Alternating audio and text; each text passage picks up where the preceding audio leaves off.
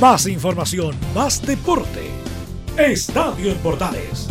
Ya está en el aire con su edición matinal.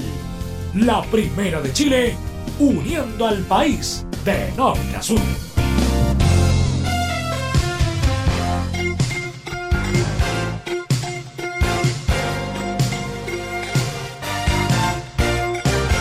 ¿Qué tal amigos? ¿Cómo están? Gusto saludarlas. Bienvenidos, bienvenidas. Iniciamos Estadio Portales en este viernes 12 ya de junio. Le damos la bienvenida casi a este mitad del mes. En este día viernes, viernes, junto a ustedes acompañándoles esta media hora de deportes en la primera de Chile a través de nuestra señal 2 y por supuesto un abrazo tremendo también a nuestros medios asociados que nos acompañan a esta hora de la mañana. Recuerden estar conectados con nosotros a través de nuestras plataformas digitales como son Radio Portales en Twitter, Facebook e Instagram y también a través de Portales eh, en nuestra señal TV Portales TV que nos puedes ver, escuchar, sintonizar y estar atento a lo que pasa con todo el mundo. Recuerde que estamos conectados muy temprano en la mañana junto a ustedes en esta media hora de deporte que acompañamos en la primera de Chile como siempre en Radio Portales. Eh, en estos días que indudablemente son difíciles pero le ponemos todo el aguante, toda la energía y toda la buena onda a ustedes que nos acompañan a través de la nueva, pero como siempre la nueva en Portales, la sintonía, la compañía de Portales y Estadio en Portales AM en la primera de Chile en esta mañana de día viernes. Siento tu cuerpo vibrar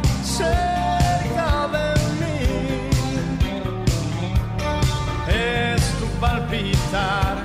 Vamos con las noticias rápidamente, nos vamos al norte del país. Atención porque el sindicato de comerciantes del estadio Calvo y Bascuñán reciben ayuda social del municipio una interesante noticia porque ahí vemos las personas que son afectadas también con las que están relacionadas con el deporte, en este caso con el sindicato de comerciantes ambulantes del Estadio Regional de Antofagasta. Y como hay también diferentes comerciantes en los diferentes estadios y que están relacionados con el fútbol de alguna otra manera o las diferentes actividades deportivas. Y dice lo siguiente, atención, a raíz del estallido social en octubre del 2019 es que los eventos deportivos del Estadio Calvo y Bascuñán se han mantenido suspendidos por razones de seguridad. A esta situación se sumó la restricción de aglomeraciones de personas producto de la actual pandemia del COVID-19. Esta situación que ha impactado fuertemente en la economía de integrantes del Sindicato de Comerciantes del Estadio Regional, gremio que con más de 50 años de antigüedad ha trabajado en el Calvo y Bascuñán. Es por ello que la Municipalidad de Antofagasta hizo entrega de ayuda social al respecto, la alcaldesa Karen Rojo precisó, seguimos apoyando a los sectores productivos más afectados por la crisis económica, social y sanitaria. Sin duda que el comercio es uno de ellos. Por tal motivo, hemos entregado caja de alimentos por dos semanas a 25 cabezas de familia que forman parte de este sindicato, comentó la alcaldesa eh, Karen Rojo para ir en apoyo. Seguimos apoyando a los sectores productivos más afectados por la crisis económica, social y sanitaria sin duda que el comercio es uno de ellos. Por eso hemos entregado cajas de alimento para dos semanas a 25 familias que forman parte de este sindicato. Por su parte, Blanca Ayala, tesorera del sindicato, contó que la mayoría de sus asociados son personas adultos mayores, lo que es complicado más en su situación debido a los resguardos de salud que han debido tomar para evitar el contagio del coronavirus. Dice, tenemos mucha gente de la tercera edad que ni siquiera puede salir a la calle Gracias a Dios, la alcaldesa nos tomó en cuenta y tuvimos una ayuda como sindicato. Estamos muy agradecidos, dice la tesorera. Tenemos mucha gente de edad nosotros, de la tercera edad, y ni siquiera pueden salir a la calle, porque hay varios que tuvieron que mandar a los hijos a retirar su cajita acá.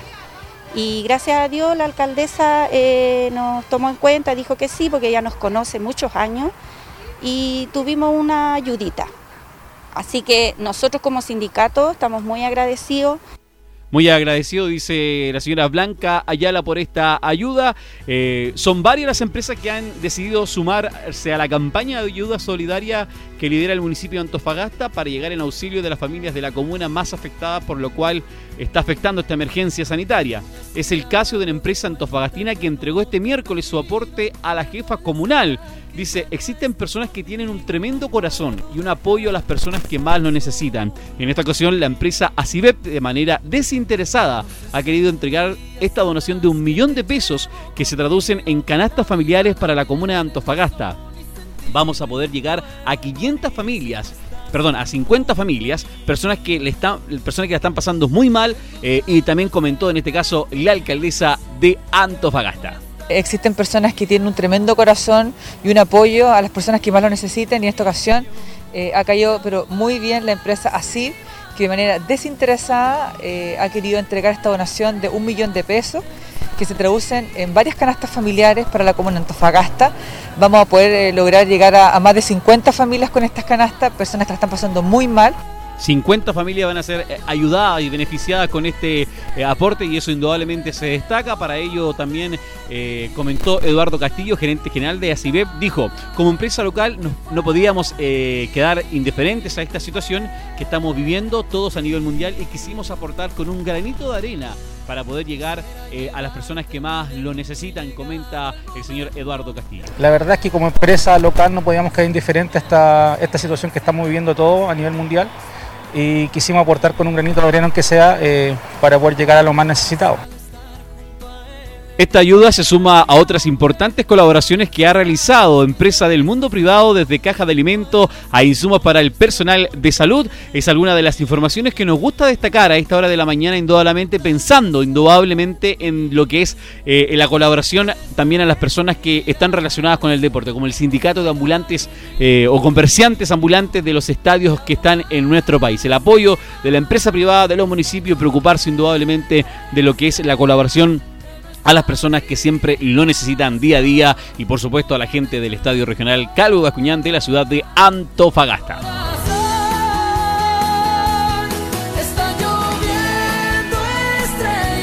Continuamos en esta mañana en Radio Portales, en la primera de Chile, en esta media hora de deporte que te acompañamos y por supuesto analizamos junto a ustedes. Un abrazo tremendo a nuestros medios asociados que nos acompañan muy fiel temprano en la mañana para disfrutar de toda esta información deportiva que tenemos junto a ustedes, por supuesto, en esta edición que tenemos de resumen deportivo a través de Estadio en Portales AM. Vamos con las informaciones, pero vamos a la capital acá en el país, regresando con lo que son los equipos de, nuestra principal ciudad, como es Santiago. Vamos a hablar de la escuadra de Universidad de Chile. ¿Qué pasa con la escuadra de azul? Se hablaba de algunas ofertas, tentativa de opciones del arquero Tuto de Paul. ¿Qué pasa con la escuadra Universidad de Chile? Alternativa, las dirigentes, hay ofertas para que algunos jugadores salgan, otros queden. ¿Hay, hay dinero, no hay dinero? Eh, ¿Qué pasa con la escuadra de la UI? ¿Qué pasa con el tuto de Paul? Dorenzo, buen día. Buenos días, Juan Pedro Hidalgo. Una noticia ha tomado la contingencia de Universidad de Chile y tiene que ver con Fernando de Paul. Recordemos que el arquero llegó el año 2016 de la mano de Sebastián Becachese precisamente para tratar de pelear el puesto a un Johnny Herrera que era básicamente inamovible en la escuadra azul y recién el año pasado empieza a tomar notoriedad cuando Alfredo Arias es el que lo termina colocando como titular en desmedro de Johnny Herrera. Bueno, ¿qué es lo que pasa? Resulta que, según informaciones que provienen de México, los representantes del jugador se habrían acercado al cuadro mexicano, al cuadro de Pumas, para ofrecer al jugador en Universidad de Chile, al menos no quieren saber nada de esta situación y han sido muy claros y enfáticos en señalar que ellos no quieren desprenderse de ningún jugador porque tampoco tienen plata para comprar a nadie. Recordemos que hay informaciones que incluso señalan que el presupuesto de Universidad de Chile para esta temporada rondearía los cerca de 100 mil dólares, que es bastante poco. Y esto también le cierra, entre comillas, las puertas a, jugadores que, que, uno pensaba que, que, iban a llegar pronto a Universidad de Chile, que tienen arriesgado en su corazón ser hinchas de la U. Estamos hablando del caso de Mauricio Isla y Marcelo Díaz, otro que, que ha dicho que quiere llegar a Universidad de Chile. Al menos desde la concesionaria es bien poco probable de que lleguen este tipo de jugadores, aunque escuchemos lo que dice Hernán Caputo sobre estos dos jugadores, tanto Isla como Marcelo Díaz. Hablar de jugadores por venir, independiente del jugador que sea, ¿no? Porque eh, Mauricio, Marce, Díaz y, y demás que, han salido, hoy me merece un mayor de los respetos el plantel que hemos conformado y con seguridad y, y muy contento de lo que hemos hecho. Entonces, claro que, que no desconoce las virtudes, las capacidades de los jugadores, el amor que tienen por esta camiseta como Marcelo Díaz. A veces los momentos no son estos, pueden ser, pero que no lo querramos, imposible. Así que eso con la U, que obviamente está esperando que se levante la cuarentena en Santiago al menos para poder volver a las prácticas. Ya tienen todos los protocolos sabidos los jugadores y el cuerpo técnico obviamente para, para cuando vuelva derechamente a entrenar al Centro Deportivo Azul. Obviamente en el corto plazo eso se ve poco probable. Recordemos que al menos en la ciudad de Santiago, la región metropolitana, la cuarentena va a continuar hasta por lo menos el viernes de la próxima semana. Así que poco y nada se puede hacer. Gracias, Censo. Un abrazo tremendo para ti con todo lo que pasa con la escuadra de la U. ¿Podría llegar Marcelo Díaz a la Universidad de Chile?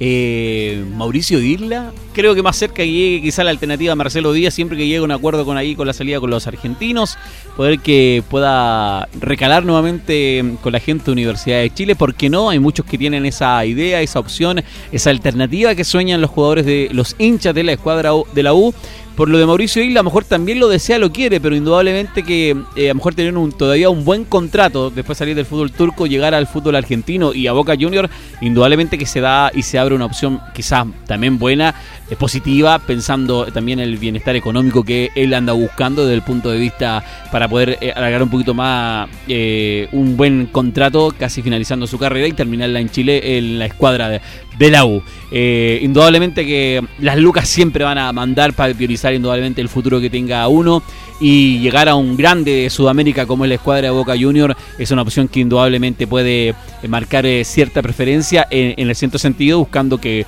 es el campeón actual del fútbol argentino, está con participación en torneo internacional como Copa Libertadores, entonces se abre más el apetito, más la opción de poder ahí inclinarse en ese sentido eh, por parte de Mauricio Isla, pero lo de Marcelo Díaz, el Pato Díaz podría estar en una opción quizá ya más fija que podría darse la alternativa de llegar si es que se llegan los acuerdos eh, monetarios. Respecto a lo de entrenamiento, indudablemente los equipos de Santiago, eh, mientras esté la cuarentena, la situación no está de la mejor manera para poder abrirse a entrenamientos en los complejos de los equipos y eso van a tener que esperar hasta que se levanten las cuarentenas como corresponde y como lo decía Enzo, hay que esperar hasta el próximo viernes cuando se dé recién autorización para ello respecto si siguen o no siguen en cuarentena, mientras los jugadores y los equipos siguen haciendo sus entrenamientos de manera eh, virtual a través de plataformas, a través de los diferentes, eh, de los que están indudablemente involucrados eh, con todo lo que es el tema de entrenamiento y, lo que no, y los que están acogidos indudablemente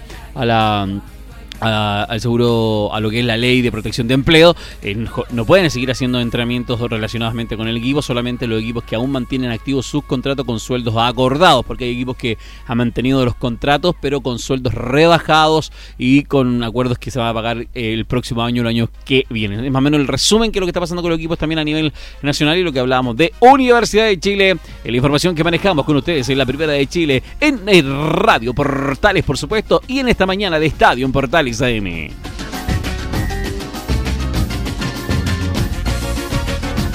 Oiga, respecto al fútbol chileno, otra información también relevante que apareció el día de ayer, eh, la posibilidad que el fútbol chileno se juegue en la cuarta región o la región de Coquimbo, como usted quisiera ser más preciso respecto a una opción que se dio en una de las reuniones de presidente. La posibilidad de que el fútbol chileno se reanude el próximo 31 de julio sigue generando un debate, más aún luego de que el jueves, el día de ayer, el diario La Región de Coquimbo asegurara que existe la posibilidad de que el campeonato nacional se reinicie al estilo NBA con una zona burbuja, justamente ahí en el norte chico entre La Serena y Coquimbo. Todo el fútbol de Chile se jugaría en nuestra zona, comentó en su portada el matutino regional, algo que desde la Comisión Retorno valoraron, valoran solo como una opción y ante el cual será el Consejo de Presidentes el que deberá decidir tal como lo supo el programa o la gente de este diario, lo comentan ahí algunas personas. Ante ello, varias voces tomaron la palabra mostrando escaso apoyo a la idea es en el caso del César Rossi, presidente de Portequique, quien dice, yo escuché ayer, no creo lógicamente que sea viable, económicamente tampoco. Creo que si cada club es capaz de tomar las medidas necesarias correspondientes, se puede jugar en su respectiva ciudad y si alguna ciudad aún no está, en está con complicaciones sanitarias, deberá jugarse en, en otra ciudad explicó el dirigente eh, comentando esta situación respecto a la opinión que tiene César Rossi, presidente de Iquique. Por otro lado, Francisco Menigheni, entrenador de Audax Italiano, también se refirió a la idea y aseguró que es preferible que los equipos mantengan su localía. Creo que, la, que lo que está pasando en Alemania y en España es más adecuado. Los clubes dentro de esta situación tan atípica tengan su localía, porque hay un tema de costo importante y prácticamente sería un encierro en otra ciudad. Lo veo un poco rebuscado, no soy especialista, pero siento que hay que agotar las instancias para que cada club juegue en su lugar de origen, comentó Menigini. Desde el CIFUC la voz es la misma línea, tal como lo plantea Luis Marín, secretario del sindicato. No sabemos nada de eso. Hemos pedido una reunión formal al directorio, la cual debería darse este viernes, el día de hoy. Y quizás no comentaron, quizás nos comentarán respecto a esa situación compararlo con los Estados Unidos es un poco lejano, aunque no es mala iniciativa, pero la situación hoy en Chile es que hay cuarentenas en distintos lugares del país de manera distinta, entonces es muy complicado porque hay que ir evaluando día a día. No se ve mal, pero antes hay que poner muchas cosas en la balanza, expresó Luis Marín en esta idea de que el fútbol chileno quizás a lo mejor, ¿por qué no?, se podría jugar en la región de Coquimbo, entre el Estadio La Portada de La Serena y el Estadio Francisco Sánchez Romuroso. Una opción que están barajando, podría ser una alternativa que funcione o no. Lo vamos a ver cómo va a ser los días respecto a cómo está la situación actual respecto al tema sanitario que está viviendo nuestro país. Somos Estadio Portales en la primera de Chile en esta mañana de día viernes. Entre Marco Grande y Marco Chico, media vuelta y vuelta completa. Escuchas Estadio en Portales en la Primera de Chile, uniendo al país de norte a sur.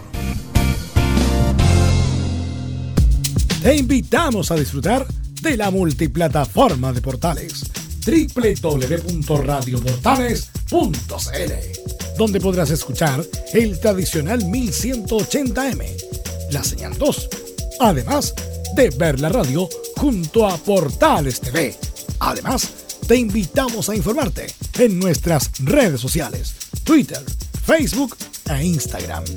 Ya lo sabes, www.radioportales.cl, la multiplataforma de la Primera de Chile.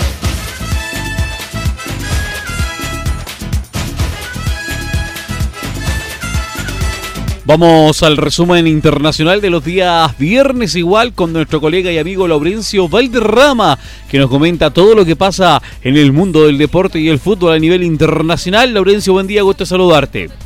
Hola, ¿qué tal Juan Pedro? Gusto de saludarte a ti y a todos quienes escuchan Estadio en Portales AM, tanto en Radio Portales Señal 2 como sus medios asociados y en Radios por Chile, la Deportiva de Chile. En este informe del viernes 12 de junio y en el contexto del COVID-19, nos enfocaremos en el retorno de la Liga Española tras 93 días de suspensión por la pandemia, con el clásico andaluz entre Sevilla y Real Betis, donde el cuadro de Julen Lopetegui se impuso por dos goles a cero en duelo válido por la fecha número 28. El último partido que se jugó en, España fue el triunfo de la Real Sociedad 2 a 1 sobre el Eibar de Fayán Orellana el 10 de marzo pasado. Antes de ir con lo futbolístico, el derby andaluz estuvo marcado por las estrictas medidas de seguridad que la liga acordó con el gobierno español. A la usanza de la Bundesliga alemana, el partido se disputó sin público en el estadio Ramón Sánchez Pizjuán, con los suplentes en las graderías guardando la distancia social y sin saludos protocolares. Además, todos los jugadores cumplieron con sus respectivos exámenes rápidos de PCR. El momento más emotivo de la jornada fue un solemne minuto de silencio en homenaje a las 27.136 víctimas fatales del COVID-19 en España, país que se ubica como el sexto con más fallecidos por la pandemia. El fútbol, una vez más, se convirtió en un elemento de unión en un país que a su vez marcha sexto en casos con 242.707. Por esa misma razón, al minuto 20 del partido se dispuso un aplauso infinito, esto es, aplausos grabados que sonaron en medio del partido como un homenaje a los trabajadores de la salud. Fuerza España. En cuanto a lo futbolístico, el cuadro de Julen Lopetegui fue superior en el terreno de juego y marcó diferencias en el complemento con un gol de penal anotado por el argentino Lucas Ocampos en el minuto 55 y con un tanto de cabeza marcado por el brasileño Fernando a los 62 minutos. Justamente repasamos acá la palabra del ex jugador de River Plate, quien fue la figura del partido con un gol y una asistencia, y quien además marcó su quinto gol consecutivo por el Sevilla. La palabra de Lucas Ocampos en Estadio Portales AM. Eh, ya regresar era algo, algo buenísimo para nosotros y, regresar de esta manera, la verdad que no hay palabras. Bueno, la verdad que sí, eh, fue una semana un poco difícil porque estaba un poquito tocado y nada, pudimos trabajar bien estos últimos días para, para poder estar y nada, eh, muy contento por, por la victoria, por poder haber jugado, haber marcado, la verdad que es algo único. Bueno, la verdad que sigo en esa, en esa racha goleadora uno está trabajando eso. Y nada, cinco partidos, la verdad que eh, creo que es mi mejor marca de, goles, así que hay que seguir. No, la verdad que en los dos contextos es, especial y complicado, obviamente, pero bueno, eh, fue un poco raro, pero gracias a Dios entró y, eso nos dio ese aire para, para poner un a cero y manejar el partido. Este partido también nos recordó el gran momento de Julen Lopetegui, quien dejó atrás el trago amargo de su salida de la selección española en la previa del Mundial de Rusia 2018 para partir al Real Madrid, club que luego lo despidió por malos resultados. El otro portero español está en un gran momento porque alcanzó con el Sevilla el tercer lugar de la liga con 50 puntos y se consolidó en la pelea por acceder a la Champions League. De todas formas, el técnico no solo se refirió al partido, sino a toda la dificultad por jugar luego de tres meses de ausencia por la pandemia. Las reflexiones de Julio Lapategui en Estadio Portales AM. Sí, una pena, una pena que la gente no haya podido disfrutar, pero bueno, eh, espero que lo hayan podido disfrutar en, en, su casa y va dedicado a todos ellos, ¿no? A todos ellos que como todos los españoles no hemos pasado tan mal durante tres meses, pues dedicarles este partido, dedicarles este triunfo y seguro que aunque no han podido estar aquí hemos sentido su aliento, su espíritu y, eso hemos hablado antes del partido, que, no estamos solos, que nos sigue mucha gente y que toda la gente habrá vibrado en sus casas y bueno, va por ellos. Yo, creo sinceramente que hemos sido superiores y hemos merecido el triunfo, pero a veces no gana el superior en el mundo del fútbol. Ellos eh, tienen un gran equipo, ellos tienen unas individualidades que te pueden matar en el partido en cualquier momento. Creo que hemos estado bien a nivel colectivo, hemos sido muy intensos, muy rigurosos y hemos apretado bien y el equipo ha tenido opciones de marcar la primera parte. No lo hemos hecho y la segunda no ha bajado el pistón y creo que bueno, hemos, marcado dos goles, hemos podido marcar alguno más. Al final, lógicamente, nos ha faltado un poco de pausa de tranquilidad porque ellos han apretado mucho, pero en definitiva, así como el partido de ida fue más equilibrado, creo sinceramente que este, en este hemos sido superiores. Bueno, era lo que pretendíamos y lo que, por lo que hemos trabajado. Hemos tenido, comentábamos ahora, con Joaquín, ellos igual, hemos tenido tres ventanas para poder trabajar fútbol 11 contra 11 eh, eh muy poco tiempo, eh, eh, yendo al límite con el gancho, porque prácticamente si a fuerzas te lesionas. De hecho, hemos andado con varios jugadores que, han estado al límite, alguno de ellos no ha podido empezar. En definitiva, poco tiempo, pero bueno, el equipo lo ha aprovechado bien, creo que ha tenido mucho espíritu y, sobre todo mucha, mucha intensidad y una buena mentalidad. Este partido estuvo marcado también por algunas curiosidades y momentos importantes en las graderías se proyectaron por momentos distintos auspiciadores. Además se generó una animación computacional para dar la impresión que había público en el estadio. Y además el árbitro detuvo el partido a los 30 minutos de cada lapso para un breve descanso de los jugadores y evitar lesiones. Por último, se completaron los cinco cambios en cada equipo por la nueva normativa de la FIFA. De momento, prueba superada en el clásico andaluz Sevilla y Real Betis. Recordemos que la jornada 28 de la Liga Española se completará entre este viernes y el domingo, con otros 8 partidos donde se destacan dos de manera nítida. El sábado 13 a las 4 de la tarde, hora chilena, el Mallorca recibirá al Barcelona de Arturo Vidal. Recordemos que el volante chileno tiene muchas opciones de poder ser titular y además el equipo de Quique Setién contará con el retorno de Luis Suárez, el uruguayo que se recuperó de su lesión y acompañará a Lionel Messi en la ofensiva. Mientras que el domingo 14, a la una y media de la tarde, hora chilena, el Real Madrid, el sublíder, recibirá al Eibar de Fabián Orellana. Repasemos rápidamente las principales posiciones en España. Barcelona es el actual puntero con 58 puntos, seguido por el Real Madrid con 56 unidades. En el tercer lugar se ubica Sevilla con 50, en el cuarto la Real Sociedad con 46, en el quinto el Getafe con 46 puntos y en el sexto lugar el Atlético de Madrid con 45. Hasta ahí todas las posiciones de copas europeas. En tanto, el Real Betis se quedó duodécimo con 33 unidades, mientras que el Eibar de Fabián Orellana se ubica en un peligroso decimosexto lugar con 27 unidades. En tanto, en la zona de descenso se encuentra precisamente el Mallorca antepenúltimo con 25 unidades, el Leganés penúltimo con 23 y último el Español de Barcelona sorpresivamente con 20 unidades. Ahora vamos brevemente a la Bundesliga alemana, que vuelve a haber acción este fin de semana con la fecha 31 y con 9 partidos entre hoy viernes 12 y el domingo 14 de junio. Los pleitos que se destacan son dos. El sábado 12 a las 12.30 horas de Chile, el Bayern Múnich recibirá al Borussia Mönchengladbach.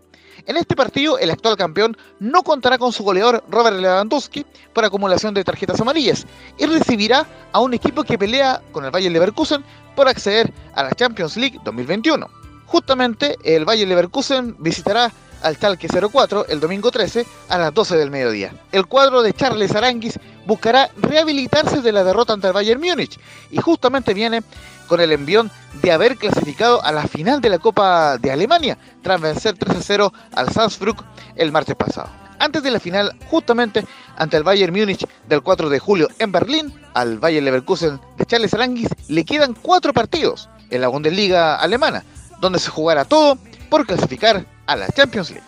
Repasemos lo medular de la tabla de posiciones en la Bundesliga alemana. El puntero es el Bayern Múnich con 70 puntos. Luego le sigue el Borussia Dortmund con 63. En el tercer lugar está el Leipzig con 59 unidades. En el cuarto lugar se ubica el Borussia Mönchengladbach con 56 y supera por diferencia de gol al Bayern Leverkusen de Charles Alanguis, que se ubica quinto con 56 unidades y de momento en zona de Europa League, pero con la esperanza de acceder a la zona de Champions. En el sexto lugar, Wolfsburgo está con 45 unidades. En tanto, el Schalke 04 va décimo con 38, es el próximo rival del Valle Leverkusen, mientras que el Fortuna Düsseldorf se ubica decimosexto con 28 puntos, está en zona de playoff de descenso, y en zona de descenso se ubican Werder Bremen, penúltimo con 25, y Paderborn, último con 20 unidades. Recordar que Alemania es el noveno país con más casos de COVID-19 con 186.522 y tiene 8.834 fallecidos, cifra que también tiene al país germano en el noveno lugar. Fuerza Alemania. Por último, vuelve el fútbol italiano con la Copa Italia, certamen que disputará semifinales en sus partidos de vuelta y por supuesto sin público en los estadios. La acción se reanudará este viernes con la Juventus de Cristiano Ronaldo y Pablo Dybala, que recibirá al Milan como local a las 15 horas de Chile. La ida fue 1-1 el 13 de febrero pasado en el estadio Giuseppe Meazza. En tanto, el Inter de Milán de Alexis Sánchez visitará el sábado 13 al Napoli, también a las 3 de la tarde hora chilena. El cuadro del bicampeón de América perdió la ida por 1 0 cuando jugó San Siro el 12 de febrero pasado, por lo cual buscará la remontada. En Italia no hay fútbol, recordemos de la Serie A, desde el 9 de marzo pasado, cuando Sassuolo goleó 3 a 0 al Breccia. Y el torneo se reanudará el lunes 22 de junio. Italia actualmente se ubica en el séptimo lugar de casos, con 236.142 y va a cuarto lamentablemente en fallecidos con 34.167. Forza Italia. Estimado Juan Pedro, te mando un gran abrazo a la distancia a ti y a todos quienes escuchan Estadio Portales AM desde acá desde una comuna de Cerrillos que sigue en cuarentena total. Y por lo mismo, les invitamos a seguir las medidas de prevención al máximo posible, a respetar las cuarentenas y a seguir la campaña de Radio Portales Quédate en. Muy buenos días, que Dios les bendiga y sigan las transmisiones deportivas del fútbol en Estadio Portales. Gracias, Laurencio. Un abrazo tremendo para ti y para todos nuestros amigos. Seguimos en cuarentenas en algunos lugares a nivel nacional. Somos la primera de Chile. Atento a todo lo que sucede con el mundo del deporte. Nos reencontramos también hoy a las 13.30 en Estadio Portales eh, Central a través de la primera de Chile y nuestros medios asociados. Que tenga buen viernes, buen fin de semana. Hasta luego. Chao, chao. Más información, más deporte. Esto fue Estadio en Portales con su edición matinal la primera de Chile, uniendo al país de norte a sur.